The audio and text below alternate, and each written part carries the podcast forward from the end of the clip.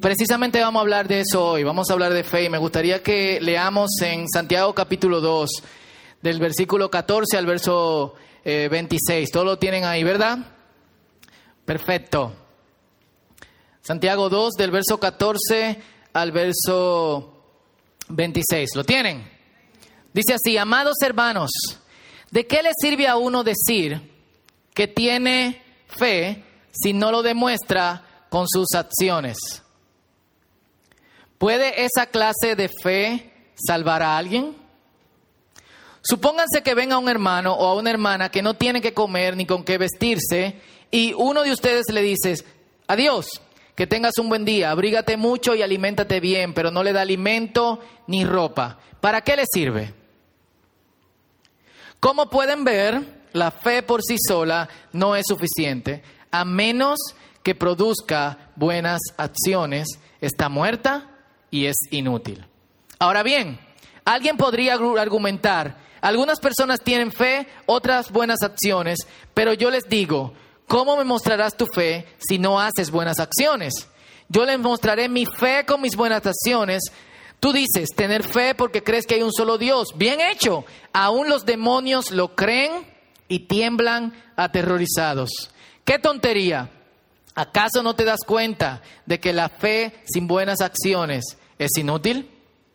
¿No recuerdas que nuestro antepasado Abraham fue declarado justo ante Dios por sus acciones cuando ofreció a su hijo Isaac sobre el altar? ¿Ya ves? Su fe y sus acciones actuaron en conjunto. Sus acciones hicieron que su fe fuera completa. Y así se cumplió lo que dicen las escrituras. Abraham le creyó a Dios y Dios lo consideró justo debido a su fe. Incluso lo llamaron amigo de Dios. Como puedes ver, se nos declara justo a los ojos de Dios por lo que hacemos y no solo por la fe. Rahab la prostituta es otro ejemplo. Fue declarada justa ante Dios por sus acciones cuando ella escondió a los mensajeros y los ayudó a regresar sin riesgo alguno por otro camino. Así como el cuerpo sin aliento está muerto, así también la fe sin buenas acciones está muerta. Amén. Eh,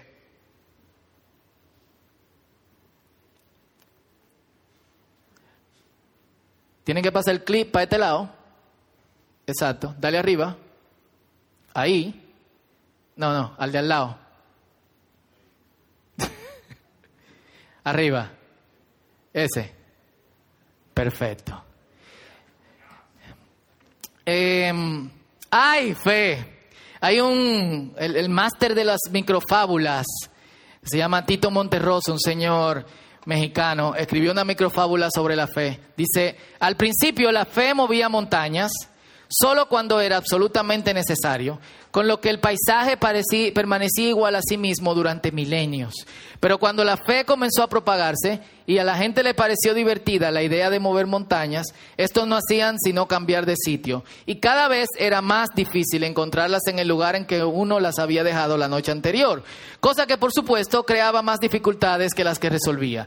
La buena gente prefirió entonces abandonar la fe y ahora las montañas permanecen por lo general en su sitio.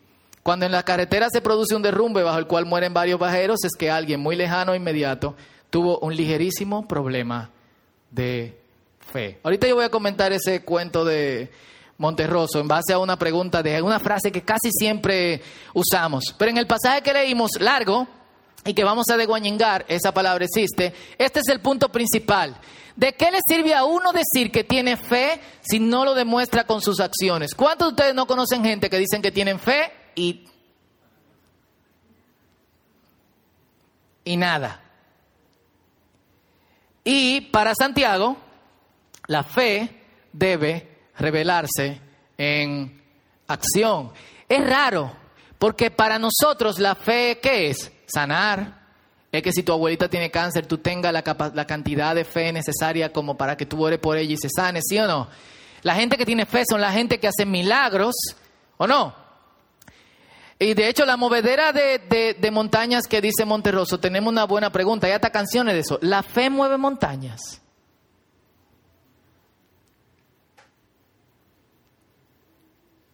Yo me puse a pensar en eso y Jesucristo no dice que la fe mueve montañas. Es Dios que mueve la montaña. Quizá el problema de que las montañas no se muevan es que nosotros creemos que la fe es lo que, lo que, lo que no viene. Y, más adelante vamos a ver esto de la fe milagrosa versus la fe en acción de la cual Santiago está hablando, porque la fe a la que Santiago se refiere no tiene mucho que ver, o por lo menos el punto de arranque no es el hecho de que ustedes o yo podamos hacer actos milagrosos con nuestra oración o con todo lo demás. Eso es necesario, pero también enfocarse solamente en eso es, es eh, peligroso. Es, es, interesante, de hecho, eh, el pasaje. Para Santiago, la fe debe llevarnos a accionar en amor. Eso es lo que debe de tener, esa debe de ser la acción de la fe. Y la fe debe ser revelada en actos de misericordia a personas que tienen algún tipo de, de necesidad. ¿Qué pasa con la fe que no se revela en acción? No existe. Él no dice, tiene poca fe. Él no dice, no es suficiente. Él no dice, tú deberías hacer algo para que tu fe crezca en este punto. Él lo que dice es que si la fe no es revelada con acciones de amor, específicamente en este pasaje, la fe está frita, muerta. 2.17, la fe, si no, tiene si no tiene obras, está para atrás. Eh, yo creo que ustedes van a tener que ayudarme. Para atrás. Para adelante. Ahí. Más para adelante. Ya, ahí yo le doy. Perfecto. Eh, no sé por qué está durando tanto. Versículo 17 dice que la fe sin obras está muerta. Versículo 20, Santiago pregunta, ¿o no saben ustedes que la fe sin obras está es inútil dice en este pasaje, pero realmente es está muerta y dice en el versículo 26 también, ¿no saben ustedes que la fe sin obras está muerta? Y aquí debemos hacer un paréntesis para para la primera vez que yo leí este pasaje en la Biblia, me pare, o por la primera vez que lo leí en contradicción, tendría 13, 14 eh, años, me pareció que se contradecía con otro pasaje de las Escrituras. Porque cuando comparamos a Santiago con Pablo, parece hasta como que Santiago le está tirando puya a, a, Pablo, porque Pablo dice, sin fe es imposible agradar a Dios. Y somos justificados, ¿por qué? Por la fe, no por las obras, tres puntos suspensivos, porque él se refiere a algunas obras. Aparentemente, y viéndolo superficialmente, Santiago y Pablo se contradicen, pero no hay contradicción porque Pablo se refiere a estar justificados por la fe y no por las obras de la ley, pero justificación para salvación a través de Jesucristo. Santiago está hablando por la gente que está ya salva, y de hecho Pablo dice eso en Romanos capítulo 4, y se refiere a que si tú tienes fe, eso debe reflejarse en obras y acción de amor y de, y de, caridad. Dos cosas totalmente diferentes. Había gente, y si leemos la parábola del buen samaritano, nos podemos dar cuenta de eso. Había gente que practicaban la ley, pero no tenían obras de fe en el sentido en que lo está diciendo Santiago. De hecho, la parábola del buen samaritano, quienes pasan es un sacerdote y un levita, personas que supuestamente deben de tener el estándar más alto de, de la ley, y sin embargo ignoran a estas personas. Ambos pasajes no se contradicen, sino que se complementan. Y es una buena aclaración porque incluso hoy en día hay gente que toma las, lo que Pablo está diciendo, lo combina con Lutero y le echa un chin de camino, lo mueve y el resultado es parálisis. Literalmente yo he visto cristianos que me dicen, no te enfoques mucho en lo que tú haces. Eh, está muy chulo lo de, lo de obras de caridad y que ayuden a esto y que ayuden a otro, pero ese no es el punto del cristiano. Puedes caer en moralismo. Y literalmente tan tranquilo porque Jesús hizo absolutamente todo por ellos. Jesús hizo absolutamente todo por ti para salvación. Y las cosas que tú haces por otra persona no te salvan. Pero la fe nunca es privada. Absolutamente nunca. Y eso es algo que nosotros tenemos que, que entender. Y aparentemente las iglesias a las que Santiago le escribe están lidiando con algo similar. La respuesta de Santiago es fuerte e interesante. Versículo 18 y 19 dice, alguien podría decir, y él se mete como en una, eh, eh, imita una conversación, tú tienes fe y yo tengo obras. Muéstrame tu fe y tus obras y yo te mostraré mi fe por mis obras. Tú crees que Dios es uno y haces bien, pues también los demonios lo creen y tiemblan.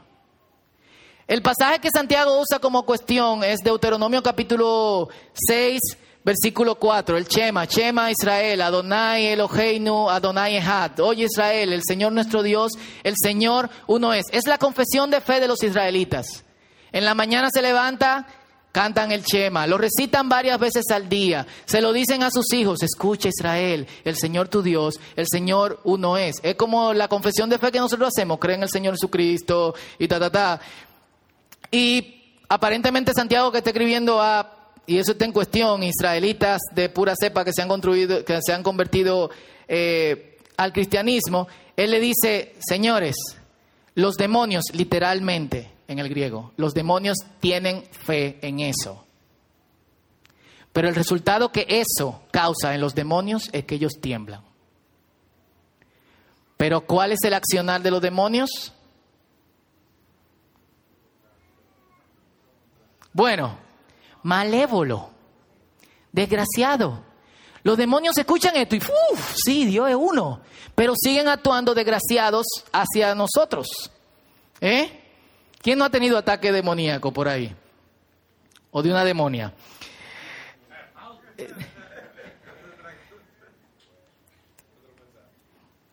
Y aquí vamos a algo interesante. Santiago va mucho más allá de lo que va a Jesucristo. Esto es lo que dice Jesucristo. No todo el que dice Señor, Señor. Si compararíamos la confesión de fe de Deuteronomio capítulo 6, versículo 4, el Señor uno es con Señor, Señor, entrará al reino de los cielos, sino quién? El que hace la voluntad de mi Padre que está en quién? En los cielos. Jesús está diciendo, tú puedes decir que tú tienes fe, tú puedes decir que tú crees en mí, tú puedes orar. Pero si no se revela en ti acciones que tienen que ver con la voluntad de mi Padre, tú estás frito. Y los versículos que vienen, que son el versículo 22 y el versículo 23, dice, en aquel día, y pongamos la atención a esto, porque mucha gente cuando uno le habla de ciertos individuos, que son capaces de hacer ciertos actos milagrosos, todo el mundo, cuando uno dice eso tipo, no, también con Dios, lo que la gente dice es, pero hicieron esto, pero yo llevo fulanito y se sanó, pero fulanito fue y se, y se, y se transformó, fulanito usaba droga, iba a esa iglesia y cambió. Jesucristo dice, en aquel día muchos me dirán, Señor, Señor, no profetizamos en tu nombre, y en tu nombre echamos fuera demonios y en tu nombre hicimos muchos milagros. Pero yo les diré claramente, o sea, no le quepa duda que esto es lo que yo le voy a decir. Nunca lo conocí. Apártense de mí, obreros de maldad. ¿Cómo obrero de maldad? ¿Y sacar demonio no es bueno? ¿Usted ha visto una persona atormentada por un demonio? ¿Quién ha visto una persona atormentada por un demonio alguna vez? Es chulo. Profetizar, es decir, predicar la palabra, no es bueno. ¿Sí o no? Sí. Hacer milagros, sanar a la gente, eh, que los cojos anden, que los ciegos vean, ¿es bueno o es malo? Es bueno. ¿Y por qué Jesús le dice que nunca lo conoció? ¿Ustedes nunca se han hecho esa pregunta? Porque ellos no están haciendo nada. Explícate.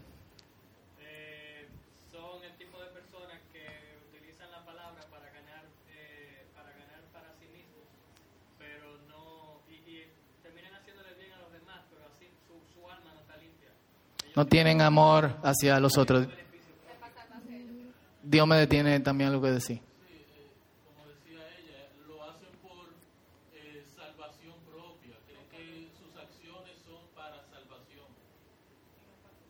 A veces no. A veces no. Cool. Eh, eh, a veces ni siquiera para salvación, sino para pompa pompa personal. Yo siempre le he dicho que cuando ustedes lleguen un día al círculo y allá afuera digan Ministerio Fausto Liriano, mátenme, por favor. Este ministerio no es de Fausto Liriano. Gracias. ¿Eh? ¿De qué es Fausto Noelia? Ok. Eh, y de hecho, y uno se preguntaría, ¿en nombre de quién esta gente hace esto? Porque si Jesús no lo conoce, ¿por qué lo que ellos hacen tiene efecto? ¿Ustedes nunca se han hecho esa pregunta? Ellos lo hacen en el nombre del Señor. Y el Señor escucha lo que ellos hacen. Hay un, un, señor muy famoso que fue evangelista aquí en República Dominicana en los años eh, 70 Aquí no hay nadie pentecostal viejo, pero si hubiese eh, en la iglesia donde yo crecí, eh, saben el nombre de, esta persona. Y era un predicador muy conocido de, de Higüey, hacía cruzada evangelística versión Gille Ávila, la gente se sanaba, tenía fe y todo lo demás. El tipo se descarrió, parece que porque un hijo murió. Y se dedicó a pasar de bar en bar, o de barra en barra, como le decían esos años, y a estar bebiendo y ajumado todo el tiempo. Y dice la gente que el hombre ajumado las personas le pedían oración, él oraba y se sanaban. Se sanaban. Y el tipo de hecho murió cuando un bar en Higüey se quemó y su cuerpo fue encontrado de, rodillas en uno de los bancos del, bar totalmente, totalmente calcinado y, y quemado. Ojalá que eso haya sido una muestra de arrepentimiento. Pero la cuestión es que Jesucristo no niega que ellos hacen estas cosas en el nombre del Señor. Mucha gente puede hacer muchas cosas en el nombre del Señor. Pero eso no garantiza que Dios y ellos se conocen. Y esto es peligroso porque muchas veces a lo que nosotros nos impresiona es esto. Y el corazón de estas personas está movido por los efectos especiales y los fuegos artificiales, pero no por amor. Sanan por amor a ellos mismos, pero no sanan, ni, tienen, ni profetizan, ni hacen milagros por amor a, a, la gente. No deben impresionarnos los milagros, sino que lo que debe de impresionarnos es una forma íntegra de vida. ¿Cómo debe ser nuestra fe? Santiago dice que nuestra fe debe ser como la de Abraham, grande. No. Jesucristo dice, si tuviera fe como un grano de mostaza, volvemos a la montaña, tú le dirías a esa montaña, muévete y se va a mover. Y lo que Jesucristo está diciendo es, no importa el tamaño de tu fe, lo que importa es que tú tengas fe. No es el tamaño, sino el deseo y la disposición a accionar en base a la voluntad de Dios para nuestras vidas. ¿Qué fue lo que hizo Abraham? Que fue lo que hizo Nancy Duarte. Yo me, impresioné, vi el video por primera vez en agosto de, este año en una conferencia. Yo ni siquiera sabía que, que, ella era cristiana porque esta es la firma número uno de diseño en, en Silicon Valley. Cuando me está diciendo que perdona esta deuda, algo que ella está haciendo, ella está actuando en base a un sueño que alguien le dijo que el Señor le reveló. Ella pudo hacer lo contrario. Tú siempre puedes hacer lo contrario a la fe, pero en base a qué ella actuó. En base a lo que ella entendía que como creyente era lo que tenía que hacer. ¿Y qué pasó?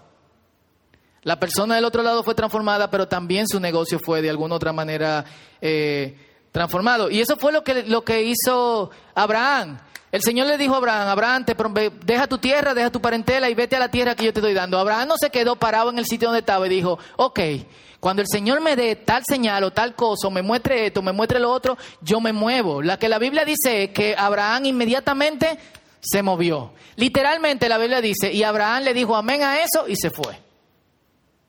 Él no pidió nada más a Dios. Cuando el Señor le dijo, dame a tu hijo, el hijo que tú tanto amas, ese que tú tanto amas, Isaac. Una vez estábamos estudiando el pasaje aquí, creo que con los que con los matrimonios. Y Abraham tenía otro hijo que se llamaba eh, Ismael y seguro lo, lo amaba también. Y por eso el Señor le dice, dame a tu hijo, el que amas. Ese que tanto amas, para que no se te ocurra que Ismael, eh, tráigame Ismael, vamos a quemarlo. Ese que tanto amas, otra vez, Isaac y sacrifícamelo. Hemos hablado de esto otra vez aquí, pero piensen en que Dios le diga que le entregue a su hijo. Dígame, doña María Elena. Cristian, Mariana. De hecho, David está como poniéndose rubio. Noelia por ahí. Alepo, ¿eh? Tú que tienes tanto selfie con Alicia. es fuerte. Yo de verdad pensaría, el diablo que me está hablando. No puede ser Dios. Pero Abraham conocía la voz de Dios. ¿Y Abraham actuó en base a qué? A su fe. ¿Y cuál era su fe? Yo voy a hacer la voluntad de Dios. Dios proveerá. De hecho, se hizo una frase después de eso. En el monte del Señor, el Señor proveerá. Si vamos a caminar, necesitamos dos piernas. Si tenemos fe, necesitamos también la pierna de la, de la acción. La verdadera fe estimula la acción, no te deja paralizado. Y la fe sin acción es igual a la fe de los demonios, muerta. Los demonios tienen fe. Creen. Sin acción no perseveraremos y es perseverando que nosotros vemos la acción de Dios. Tu fe va creciendo conforme tú vas viendo que cuando Dios te dice, haz esto y tú lo haces, pasa lo que Dios dijo que pasaría. ¿Y qué tú dices? Yo creo en Dios. La próxima vez que Dios te diga a ti, ven y haz esto, ¿qué tú haces? Lo que Dios te dijo que tú hicieras. ¿Por qué? ¿En base a tu conocimiento? No, en base al conocimiento que cuando tú tuviste fe y actuaste en base a lo que Dios te pidió, Dios actuó en tu favor. Y das ese paso y Dios ves cómo Dios actúa en tu favor. Y te mueves otro paso cuando Dios te lo pide y no lo haces en el vacío. Yo no creo en fe en el vacío. Cada vez que yo oigo un cristiano diciéndome que la fe es tirarse al vacío, yo digo, wow, qué fuerte. En Dios no puede haber vacío. Es como de creer que Dios está, jugando con nosotros y va a decir, tírate, y cuando tú te tires va a quitar la mano. Como algunos piensan de Dios. No, y es cuando nosotros perseveramos en esa fe que nosotros vemos de alguna otra manera que Dios sigue actuando en nuestro favor. ¿Y qué pasa? Nuestra fe crece. Vivir así, hermanos, es estimulante y es emocionante. Todo el estrés y toda la ansiedad que nosotros prestamos en resolver los asuntos, en vez de pensar que podemos ser asistidos por Dios, desaparece. Toda nuestra concentración en lo malo, en lo triste, en la cosa que usualmente nos refugiamos cuando estamos eh, eh, dudando. De hecho, dice que el que duda va de un lado a otro. En vez de pensar, si actuamos en fe, vamos a ser respaldados por Dios. Ahora, vuelvo al punto del principio. ¿Qué es ese accionar en fe? Es mostrar amor. ¿A quién? A todo el mundo, pero principalmente a quienes lo necesitan. Y quizá ustedes me han oído eh, orando por los alimentos. Hace años yo cambié el orar por los alimentos. Señor, te damos gracias por esos alimentos y te pedimos que le proveas a aquellos que no tienen. ¿Cómo va a bajar eso? ¿En paracaídas de los cielos? No. Nosotros cambiamos nuestra oración en nuestra casa. Ayúdanos a ser proveedores de aquellos que no tienen. Porque hay momentos en que tú estás apretado y tú no tienes dinero.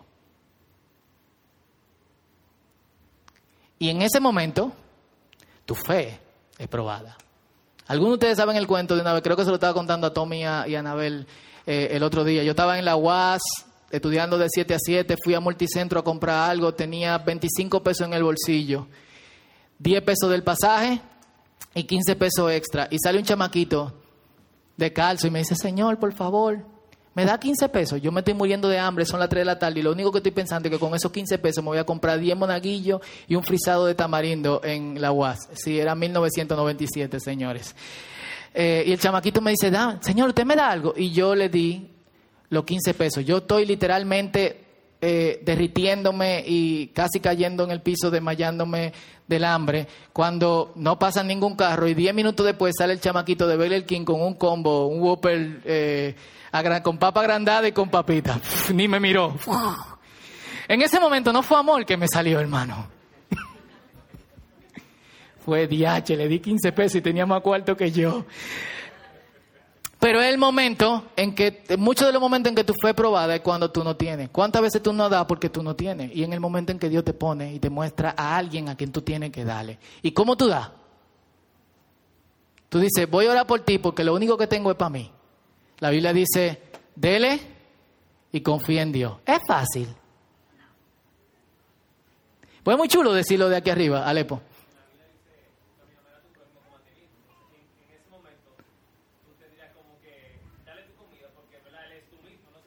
Claro, Alepo dice algo importante. La Biblia dice, amarás a tu prójimo como a ti mismo. En ese momento tú tienes que darle la comida porque es como si fueras tú mismo y tú quieres que coma. Ahora, tú puedes hacer todas estas cosas sin amor. Todas. Tú puedes dar dinero sin amor. Tú puedes dar comida sin amor. Tú puedes hacer actos de bondad totalmente desconectado de tu corazón y desconectado de lo que Dios quiere con tu vida. Entonces este pasaje nos da una lección importante, no solamente sobre la fe, sino también en cómo nosotros actuamos y en cómo nosotros nos movemos. Cuando damos a alguien, lo vemos como, eh, yo te voy a dar, pero de verdad deberíamos de hacer algo en este país con toda la gente que están pidiendo en la calle. O alguien debería de sacar toda, esta bendita haitiana con niño en el brazo eh, pidiendo. Alguien tiene que hacer algo con esto. Tome. Lo digo como ejemplo para que lo escuchen, no saquen eso fuera de contexto y digan, miren lo que dijo Fausto Liriano. o tú das orando que de alguna otra manera el Señor siga proveyendo para esa persona y el Señor sea que resuelva lo que está pasando en este país y lo que está pasando en otra parte, que es lo que de alguna otra manera nos está influenciando a nosotros. Entonces la pregunta para reflexionar hoy es, ¿tienes fe?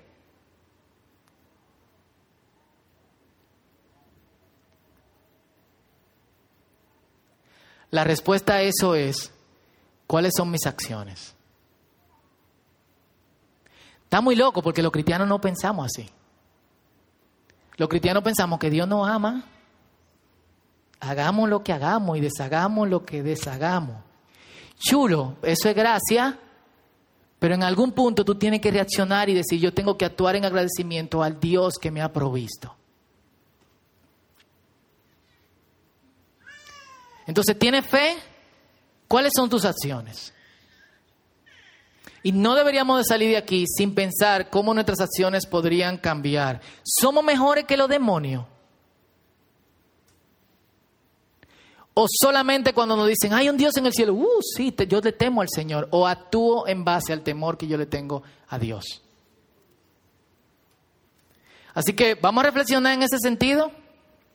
Si podemos inclinar nuestra cabeza, cerrar nuestros ojos.